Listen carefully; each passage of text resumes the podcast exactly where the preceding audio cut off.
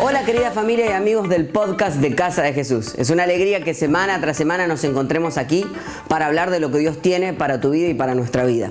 Tengo algo súper importante que contarte, así que no adelantes este audio, ya se viene la prédica de esta semana, pero quiero que escuches esto.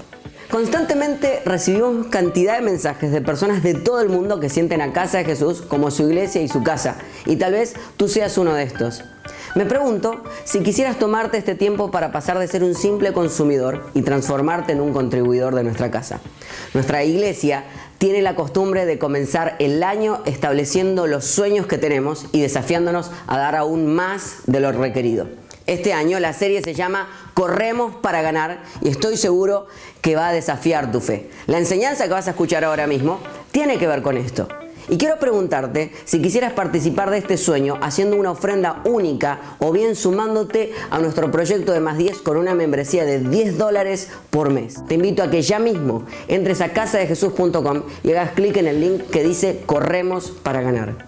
Casa de Jesús tiene una visión muy grande. Estamos en nuestros mejores tiempos y tú eres parte de esta visión.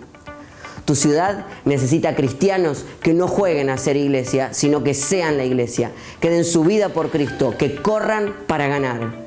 Ganar es que el mundo escuche el mensaje de amor y gracia que cambió tu vida. Ganar es que cuando dejes este mundo no te hayas guardado nada. Ganar es ser parte de un equipo que no deja a nadie en el camino. Ganar es dar todo lo que tengo para que otros conozcan el nombre que es por sobre todo nombre, el nombre de Jesús. Este año corremos para ganar. ¿Y tú? ¿Por qué corres? El pastor Gerson acaba de compartir la cena del Señor y utilizó el pasaje de 1 Corintios capítulo del 11, del, del versículo 23 al 25. Ahora, hay algo que se usa después, que en general es lo que usan al- algunas iglesias para decir quiénes pueden tomar o no tomar la cena del Señor. Nosotros en, nuestra casa decimos que la mesa se la servimos a todos, que participamos de la cena del Señor todos, porque la realidad es que nadie en realidad es digno de sentarse a la mesa de Dios. Y eso es lo que celebramos, que ni tú ni yo somos dignos. Pero es por el sacrificio que recordamos con el pan y el vino, es que vos y yo nos podemos sentar en la mesa de Dios. Entonces nunca podemos dejar de participar de eso. Pero el versículo que se utiliza en general es el versículo 28, que lo quiero usar en el día de hoy para una reflexión breve sobre un tema bien específico. Versículo 28 dice, así que cada uno, que dice, cada uno, debe examinarse, que dice, a sí mismo, agarre los cinco dedos y apúntese, a sí mismo, antes de comer el pan y beber de la copa. Antes de que le diga el título de la enseñanza, diga, esta enseñanza es para mí, no es para nadie más. Repítelo, esta enseñanza es para mí, no es para nadie más. ¿Por qué? Porque habla de examinarse y cuando hablamos de examinarnos, siempre la cabeza nos va a decir, acá tendría que haber estado mi hijo para que escuchara esta enseñanza. Acá tendría que estar mi esposo para que escuche lo que el pastor tiene para decir. Si esa persona no vino es porque la enseñanza no era para esa persona, esa, esa enseñanza es para ti en el día de hoy. Dios te va a hablar a ti en este lugar y te va a dar recursos para cómo vivir. Ahora, habla la Biblia de que debemos examinarnos. Habla la Biblia de que necesitamos examinar nuestra vida. Ahora, no es examinarnos para ir o no ir al cielo, para recibir o no aceptación de Dios. Eso no es el examen del que estamos hablando. Estamos hablando de otra cosa. Porque cada vez que te examines te vas a encontrar culpable seguramente de algo. A menos que te sientas muy argentino, en general te vas a encontrar muy culpable de las cosas que hiciste. Ahora, quiero contarte algo. Que examinarte y no cambiar genera culpa. Pero examinarte y tomar una, una decisión genera liberación. El gran problema de examinarnos es cuando no tenemos cambios, es cuando te examinas y todas las veces te encuentras haciendo los mismos errores. Quiero hablarte hoy en tres puntos básicos por qué no puedes cambiar. Por eso te digo que es para ti. Uno dice, yo sé que él debería cambiar. ¿Por qué? Diga conmigo, ¿por qué no puedo cambiar?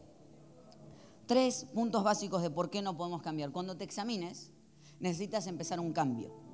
Porque no es examinarme para sentirme más cerca de Dios. No, no, no. La cercanía de Dios no está basado en mis errores o en lo que yo puedo hacer, porque entonces nunca podría acercarme a Él. Pero tiene que ver con el estilo de vida que quiero vivir en la tierra. Y no sé si te pasa a ti, pero a mí me pasa seguido que cometo los mismos errores. Que vuelvo a hacer las mismas cosas y me pregunto por qué no puedo cambiar. Entonces, tres cosas básicas. Primero, no puedes cambiar lo que no puedes nombrar. Digo conmigo, no puedes cambiar lo que no puedes nombrar. ¿Qué significa esto? No puedes cambiar aquellas cosas que no puedes identificar. No puedes cambiar aquellas cosas que no puedes decir, esto es lo que está pasando. Es la negación de las situaciones que estoy viviendo. Es cuando dices, no, no, no, a mí no me pasa esto. Yo no tengo un problema con Instagram, no es que estoy adicto a Instagram. Es cuando uno dice, eh, yo lo puedo controlar. Yo tengo control. Cuando yo quiera parar, yo paro. Ese es el problema que cuando no puedes nombrar que tienes un problema, no puedes cambiar el problema. Dios no puede ayudarte a cambiar aquello que tú no estás dispuesto a nombrar. Dios no puede ayudarte a salir de los lugares que tú no estás dispuesto ni siquiera a decir esto que estoy viviendo está mal. Yo puedo cortar esto cuando yo quiera. Diría mi sobrinito, son los yo sabo. Son esos que, no, no, yo sabo. Uno le pregunta a él y dice, no, eso yo, yo sabo todo. Esa gente que uno dice, quiero darte un consejo de cómo llevar tu relación de noviazgo y te dice, yo tengo muy claro cómo llevar mi relación de noviazgo. He estado durante años preparándome para esto. ¿Qué edad tenés? 15 años. Es creer que uno sabe las cosas aún antes de vivirlas. Es creer que uno tiene una experiencia de algo que nunca participó. Es creer que uno tiene control sobre las cosas. Dios no puede ayudarte a cambiar. Nunca vas a poder cambiar aquello que no puedas nombrar. Aquellas cosas que no puedes decir, tengo un problema. Cuando, si alguna vez te tocó ir a, alguna a una reunión de alcohólicos anónimos o narcóticos anónimos, a mí me tocó por un eh, trabajo de psicología que tenía que hacer. Cada vez que lo comento la gente dice, ah, mira el pastor. Mirá al pastor por donde anduvo. No le den la cena del Señor que por ahí, viste.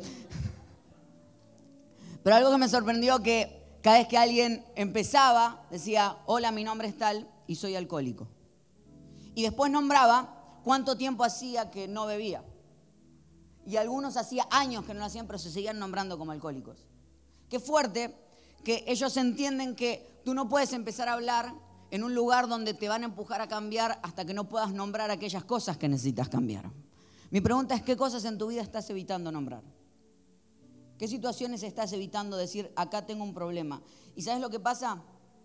Es que a veces no queremos aceptar quién realmente somos. Nos da miedo decir, esta es la persona que realmente soy. Estos son los errores que realmente tengo.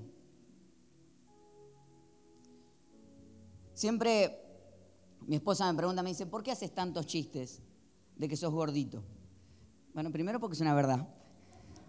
Y segundo, porque aquellos que hemos sido gorditos durante suficientes años, sabemos que la mejor manera de desactivar a aquellos que se burlan de nosotros es burlarnos nosotros mismos de nosotros mismos. Entonces uno dice, ¿qué te vas a burlar? ¿De lo que ya acabo de nombrar? sí, sí. Ja, tengo panza, tengo panza. ¿Y qué? El problema es que mientras no acepto quién soy, no puedo cambiar quién soy. Mientras no acepto mis problemas, no puedo cambiar mis problemas. Y el problema es que Dios no puede bendecir lo que yo pretendo ser. Dios solamente puede bendecir quien realmente soy.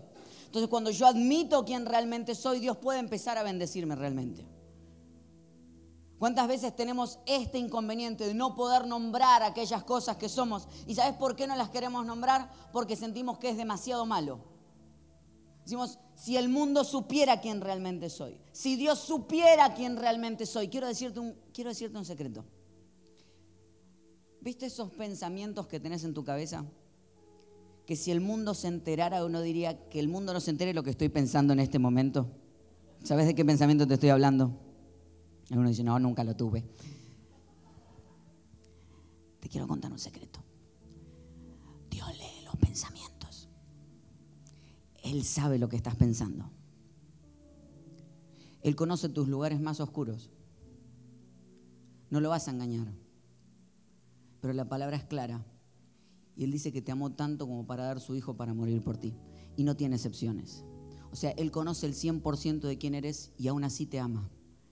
Entonces, si puedes aceptar quién eres, podrás aceptar además el amor completo de Dios sobre tu vida.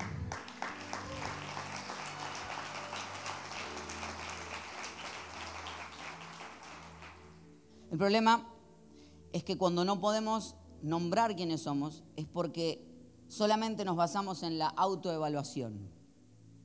Es la frase de decir, yo soy así, solo Dios puede juzgarme. ¿Has escuchado esa frase alguna vez? El problema de cuando no permito que nadie me diga las cosas que estoy pasando o nadie me avise de que estoy mal, es que creo que tengo una buena idea de quién soy realmente. Y la verdad es que todos tenemos una idea distinta de quiénes somos nosotros mismos. Hace unos meses atrás empecé a correr y según yo, corría como el viento. ¿Por qué se ríe? Si no termina la historia. Hasta que un día hay una familia cerca de donde yo vivo que todas las mañanas que salgo a correr o las mañanas que salgo a correr, una de ellas me filmó y me mandó el video de yo mismo corriendo. Qué triste la imagen. Cuando yo pensaba que era... Y, cuando ves estás... Porque todos tenemos una imagen nuestra errónea de quienes somos. Por eso necesitamos la visión de alguien más. Por eso la autoevaluación no es suficiente. Por eso el hecho de que te evalúes a ti mismo, necesitas a alguien que vea desde afuera aquellas cosas que estás viviendo. Por eso simplemente decir, ah, no, solo Dios puede juzgarme. Es que tal vez la persona que se está acercando a hablarte no te está juzgando, te está amando. Hay un poder especial en cuando aquellos que te aman tienen la habilidad de poder decirte aquellas cosas que están mal. Alguna vez una persona me preguntó, pastor, acabo de cortar una relación, ¿cuándo estoy lista para mi próxima relación? Cuando alguien te pregunta eso, la respuesta es todavía no. Ya cuando, ¿Cuánto se cortaste? Hace 15 minutos, todavía no. Entonces, lo que yo le dije a esta persona es decir, vas a estar lista para la próxima relación cuando te des cuenta que la única culpable, cuando te des cuenta no de los errores de él, sino de los errores que tú cometiste en la relación. Y me miró como diciendo, el desgraciado era él, no yo. Ese es el problema. Es que solamente puedes cambiar de la piel para adentro. No hay nada que puedas hacer para cambiar de la piel para afuera. No hay nada que puedas hacer para cambiar lo que Él te hizo o lo que Él te hará. Solamente puedes cambiar de la piel para adentro. Hay cosas que definitivamente te hicieron mal en una relación. No solamente son cosas que te hicieron, sino cosas que a veces permitiste y no supiste poner los límites en el momento correcto. Entonces, ¿cuándo estoy listo para mi próxima relación? Cuando me doy cuenta de los errores que yo cometí. Porque de una relación a la otra, la única constante soy yo. Entonces en la próxima relación voy a estar yo, no va a estar él. Espero. Qué feo sonó eso. Es raro. Pero usted lo entendió. En la próxima relación tú vas a ser la única constante. Entonces, hasta que tú no entiendas cuáles son tus errores, cuáles son tus cosas, hasta que tú no puedas nombrar las cosas que vives, no las vas a poder cambiar. Hasta que no puedas decir, estos son los problemas que estoy viviendo. Y aunque me duela admitirlo, aunque me duela entenderlo, yo solamente puedo cambiar aquello que está de la piel para adentro. Estuvimos en estos días en Argentina y hay algo que se puso muy de moda, no solamente en Argentina, sino en muchos, muchos países, que se llama riña o batalla de gallos. No sé si lo escuché alguna vez. La batalla de gallos es, es como rapeando dos personas, se insultan hasta morir. Pero se dicen de todo y es con rima, y es en vivo, y es, eh, y es, improvisado. Entonces, toda, la, toda la, idea es que se suben al stage, ponen una base se empiezan a decir cosas. Ahora, usted tiene que ver el nivel, no de insultos, sino de cómo se ofenden personalmente. Entonces, eh, en el Sobrevivientes de allá, como está de moda, algunos empezaron a hacerlo y se, y se atacaban, pero un nivel de ataque, yo decía, Dios santo, porque son amigos. Entonces a veces como juegan entre amigos, dicen, engañaste a tu novia y no la merecías. A veces, y te la robaron porque no la cuidaste. Y el otro le había contado, se matan, pero durísimo. Y yo los veo que están como, digo, te acaban de decir que te robaron la novia. Entonces, pues no importa. Ahora, les pregunté, digo, pero ¿por qué no se ofenden? Porque, o sea, si a mí viene alguien que es un amigo mío y le conté que perdí a mi novia y, me, y saca ese secreto para un rap, lo mato. Ya lo imagino que son... Ahora, me dice, porque quien se ofende pierde. Dije, y hablábamos con, con los jóvenes de la iglesia y les decía, si ustedes pudieran vivir la vida como una riña de gallos, donde la gente pudiera decirles realmente las cosas que hicieron mal y ustedes no ofenderse, tendrían muchas cosas para ganar. El problema es que mientras hayan de fondo se, se, animan a decirse cualquier cosa, pero de frente después no se dicen nada. ¿Qué pasaría si en tu vida pudieras darle permiso a personas que te aman de decirte aquellas cosas que estás haciendo mal y no ofenderte en el proceso?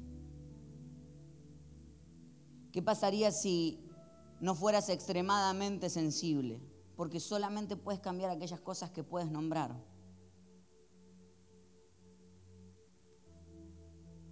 ¿Y sabes qué es lo peor? Es que no puedes cambiar lo que estás dispuesto a ocultar.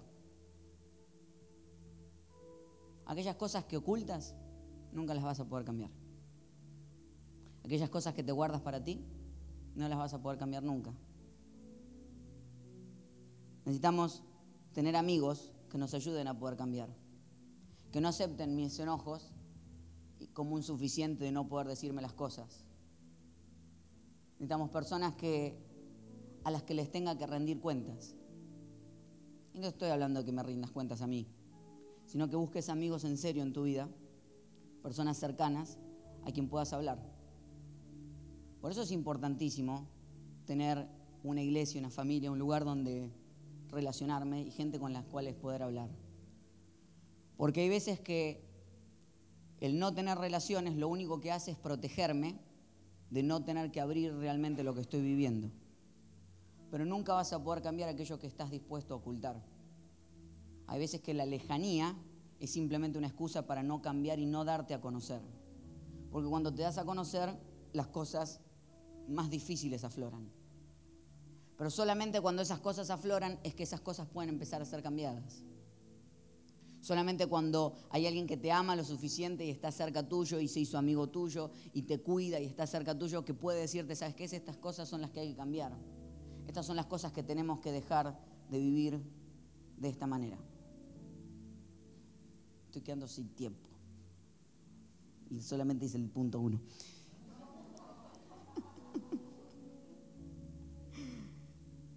Bueno, les voy a dar el punto dos y el punto tres lo guardamos para otro día, en otro momento. Oh. Bueno, está bien, nos vamos a quedar una hora más. Sí. Punto dos. No puedes cambiar lo que estás dispuesto a tolerar. Hay problemas, hay grandes problemas que enfrentas hoy, que fueron pequeños problemas que empezaron ayer y no atacaste. En general, nunca vas a cambiar aquellas cosas que estás tolerando. Cuando estás dispuesto a tolerar esas cosas, esas cosas no cambian. Cuando vino mi perrita Zoe hace un año y algo atrás, empezó y hacía pis fuera del pañal donde la, pusimos que hiciera el pis. Y yo estoy descubriendo que voy a ser un muy mal padre. ya con el perro ya me estoy dando cuenta que estoy mal. Porque estoy así como decía, ah, hizo pis afuera, ay, qué linda. entonces mi esposa trata de regañarle y dice, ahí no, y yo le digo, no la regañes, pobrecita. Ya, está todo mal, ya estoy haciendo... Claro, ahora mi casa por momentos es un baño de pis. Que uno se, me la paso, y, claro, o sea, me la paso limpiando atrás de ella. Digo, ¿por qué? Porque toleré cuando empecé cosas que hoy ya no tolero, pero las toleré cuando estaban empezando. Los grandes problemas que vives hoy son pequeños problemas que decidiste tolerar hace años atrás. Hay situaciones que estás viviendo hoy que no las ves como problemáticas, decir, ay, qué tierno, pero cuidado que lo que es peligroso y tierno dentro de un par de años es peligroso y grande. Entonces, si hay cosas que te molestan hoy, que sabes que no están bien, son para cambiarlas hoy. Me encanta cuando la gente usa la frase cayó en pecado, como que venía caminando y encontró un hueco que se llama pecado. Cayó. No, nadie cae en pecado. Nadie dice, ay, ay, pecado. No pasa eso. En general, nos vamos, nos vamos saliendo. En, general son pequeñas decisiones que fuimos tomando. Son pequeños momentos. Nadie hace decir, iba para allá y voy para allá. En general es, iba para allá y me moví un poquitito. Pero cuando menos me di cuenta me había alejado demasiado del camino que me había hecho bien. Son pequeñas decisiones que entran en tu cabeza que estás tolerando hoy, las que después se transforman en grandes monstruos a atracar. Nunca vas a cambiar aquellas cosas que estás dispuesto a tolerar. Aprendí hace un tiempo de cómo uno puede matar a un sapo o una rana con agua caliente. No fue un experimento que vi en YouTube, nunca lo hice. Dice que si vos pones el agua caliente hirviendo y tratás de tirar la rana adentro o el sapo adentro, va a saltar automáticamente. Porque nadie pasa de una temperatura fría a una caliente de un solo momento. Pero que si la pones en la olla y vas de a poquito subiendo la temperatura, su cuerpo se va acostumbrando, va tolerando ciertas cosas y cuando menos se dio cuenta, termina muriendo. En tu vida no van a ser momentos de frío a caliente los que te maten, son pequeños momentos que te van llevando de frío a un poco más tibio. Y cosas que vas tolerando las que te terminan matando. Cuando menos te diste cuenta, te terminaron por hacer demasiado mal. Otra vez, no estoy hablando de la aceptación de Dios, Dios te acepta siempre. Pero la pregunta es cuánto tiempo más vas a seguir viviendo con aquellas cosas que te están matando de a poco, que hacen que día a día no puedas sonreír como tendrías que estar sonriendo. Porque el cambio no tiene que ver con cambiar para que Dios me ame, Dios ya te ama. Entonces, ¿para qué es el cambio? Es para que su amor me empuje a vivir la vida de una mejor manera. Porque Dios me acepta tal cual y como soy, pero no quiere que me quede tal cual y como soy. Eso es lo que Él trabaja sobre mí. Son cambios que son de raíz. Son pequeños detalles. Preguntas, ¿qué influencias en tu vida estás tolerando? ¿Qué frases en tu vida estás tolerando? ¿Qué frases de otros? que estás tolerando que te digan constantemente? ¿Y qué frases te estás diciendo a ti mismo que estás tolerando? ¿Qué maltratos estás tolerando? ¿Qué errores en tu propia vida estás tolerando? Nunca vas a poder cambiar aquello que estás dispuesto a tolerar. Y último punto, te el tercero de regalo. Dice, no puedes cambiar lo que no quieres confrontar. El problema de los silencios. Creo que haciendo un poquito de silencio y no confrontando este problema, por ahí pasa. O sea, que ellos dicen, no, bueno, por ahí no, no hablo este tema y se soluciona solo. Te cuento un secreto, no pasa en general, todo lo que callas te destruye por dentro. La palabra dice, mientras callé, envejecieron mis huesos. Hay cosas que no estás dispuesto a confrontar, tuyas personales y de otra gente que te ha hecho daño, y eso es lo que te está matando por dentro día tras día. No vas a cambiar lo que no estés dispuesto a confrontar. Cuando demoras las soluciones, las demoras porque por ahí hago, lo dejo solo y solito se arregla. En general, cada vez que las cosas se rompen y las dejas solas, no sé si te has dado cuenta, pero no se arreglan solas. Se arreglan cuando tomas una decisión de hacerlo. ¿Por qué no cambiamos? No cambiamos porque no estamos dispuestos a nombrar aquellas cosas que nos hacen mal. No cambiamos porque estamos dispuestos a tolerar aquellas cosas que nos hacen mal. Y no cambiamos porque no estamos dispuestos a confrontar aquellas cosas que hacemos mal. Pero quiero regalarte este último pensamiento. No puedes cambiar hasta que no te puedas aceptar. Y esta es una realidad muy fuerte. Porque lo más precioso de Dios es que Él no espera tu cambio para amarte. Él te ama aún a pesar de tus no cambios.